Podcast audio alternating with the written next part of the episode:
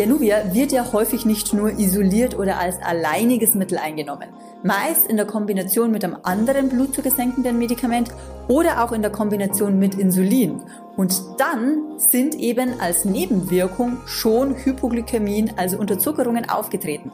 Welcome back in the show. Zurück zu Diabetes im Griff, dein Podcast rund ums Thema Typ 2 Diabetes. Hier ist wieder Peter. Es freut mich, dass du wieder mit dabei bist, dass du dir wieder Zeit genommen hast für dich, für deine Gesundheit, um dich in dem Bereich hier bisschen weiterzubilden. Heute spannendes Thema und zwar wird dir heute die liebe Barbara mal ein bisschen was zum Thema Januvia erklären. Vielleicht kennst du das Medikament, vielleicht nimmst du es auch selber, vielleicht hast du auch nur schon mal davon gehört.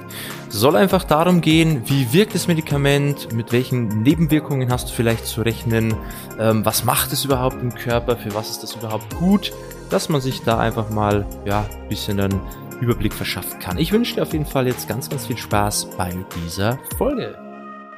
Heute soll es mal um ein relativ gängiges Medikament gehen und ich möchte dir einfach kurz und knapp ganz einfach und verständlich erklären, wie das Medikament so wirkt, was es für Nebenwirkungen mit sich bringen könnte. Und es geht jetzt nicht darum, ob das Medikament gut oder schlecht für deine Situation ist oder ob du das nehmen sollst oder nicht, sondern einfach nur, dass du weißt, wie das Medikament überhaupt wirkt und ein paar Fakten dazu. Heute geht's um Januvia. Direkt zum Einstieg mal, was ist Januvia überhaupt? Januvia ist ein orales blutzuckersenkendes Medikament, das seit 2007 eben bei Typ 2 Diabetes eingesetzt wird. Der Wirkstoff ist Sitagliptin und es wird entweder in Kombination mit anderen blutzuckersenkenden Medikamenten eingesetzt oder auch mit Insulin. Wie wirkt jetzt Sitagliptin bzw. Januvia? Ganz einfach gesagt, verstärkt es indirekt die Ausschüttung vom blutzuckersenkenden Hormon Insulin. Wie kann man sich das jetzt vorstellen? Also wenn wir etwas essen, dann geben die Zellen unserer Dünndarmschleimhaut ein Hormon ab, das unsere Bauchspeicheldrüse dazu veranlasst, Insulin freizusetzen. Und diese Hormone, die zur Insulinausschüttung führen, die werden nach relativ kurzer Zeit wieder abgebaut.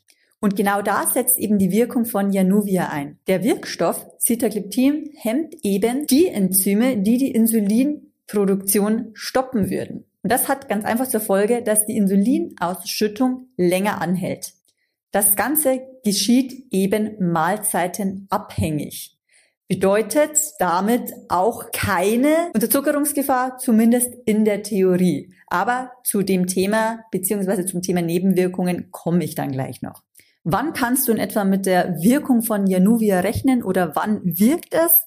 Also nach der Einnahme wird es relativ schnell im Darm aufgenommen und nach ungefähr einer bis vier Stunden kommt es zum höchsten Blutspiegel. Und nach ungefähr acht bis 14 Stunden sind so 50 Prozent des Wirkstoffes auch wieder aus deinem Körper raus. Deshalb nimmst du es ja eh auf täglicher Basis. So, und wie vorher schon gesagt, in der Theorie ist keine Unterzuckerung möglich, weil es ja nur mahlzeitenabhängig wirkt. Anders als beim extern zugeführten Insulin. Das wirkt einfach, wenn du es zuführst bei diesem Medikament eben nur, wenn du was gegessen hast, dann kommt es eben zu der Ausschüttung der Dünndarmschleimhaut beziehungsweise der Zellen in der Dünndarmschleimhaut, dass Insulinproduktion angeregt wird und auch dann erst wirkt das Medikament.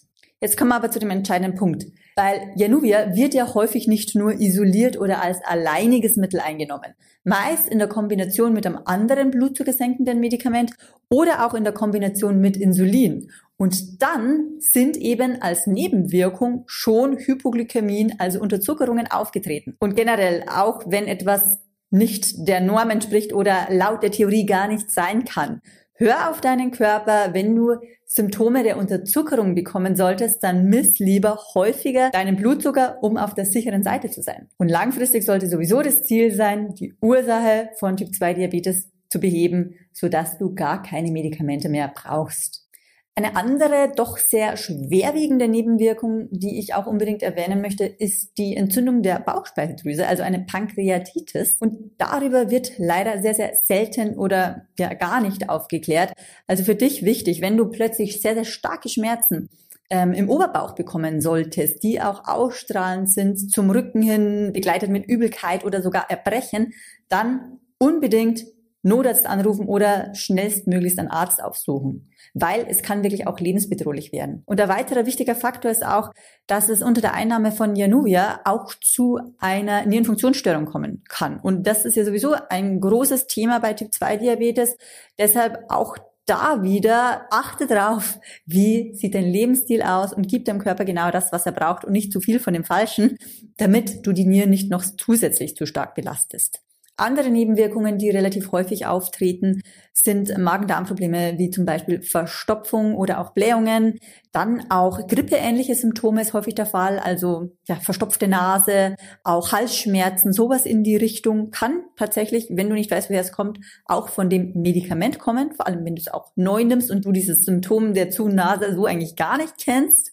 Oder aber auch, was sehr häufig der Fall sein kann, sind unerklärbare Gliederschmerzen, also Arme, Beine plötzlich schmerzhaft, auch Gelenkschmerzen, die plötzlich auftreten ohne sonstig erklärbaren Grund, können tatsächlich von dem Medikament kommen.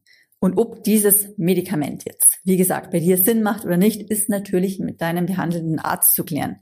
Mir ging es nur darum, dich ein bisschen zu sensibilisieren, darauf aufmerksam zu machen, gerade was auch die Nebenwirkungen angeht. Und auch wenn du es jetzt aktuell nimmst, ruh dich da bitte nicht drauf aus, nur weil die Werte jetzt gerade mal irgendwie gut eingestellt sind, weil du arbeitest dadurch lediglich am Symptom, also eine Symptomunterdrückung.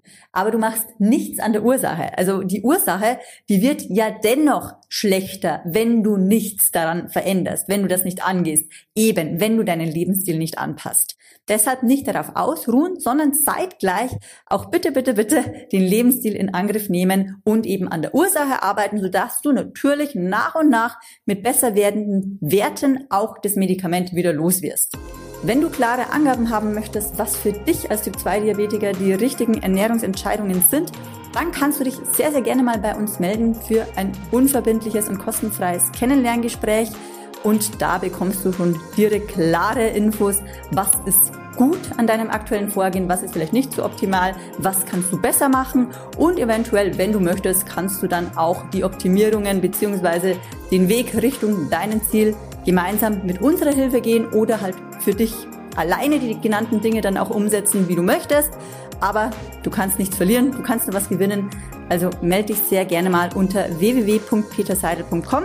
Würde mich auf alle Fälle freuen und ansonsten sei einfach beim nächsten Mal wieder mit dabei. Ich wünsche dir jetzt noch einen schönen Tag und wir hören uns. Mach's gut, deine Barbara.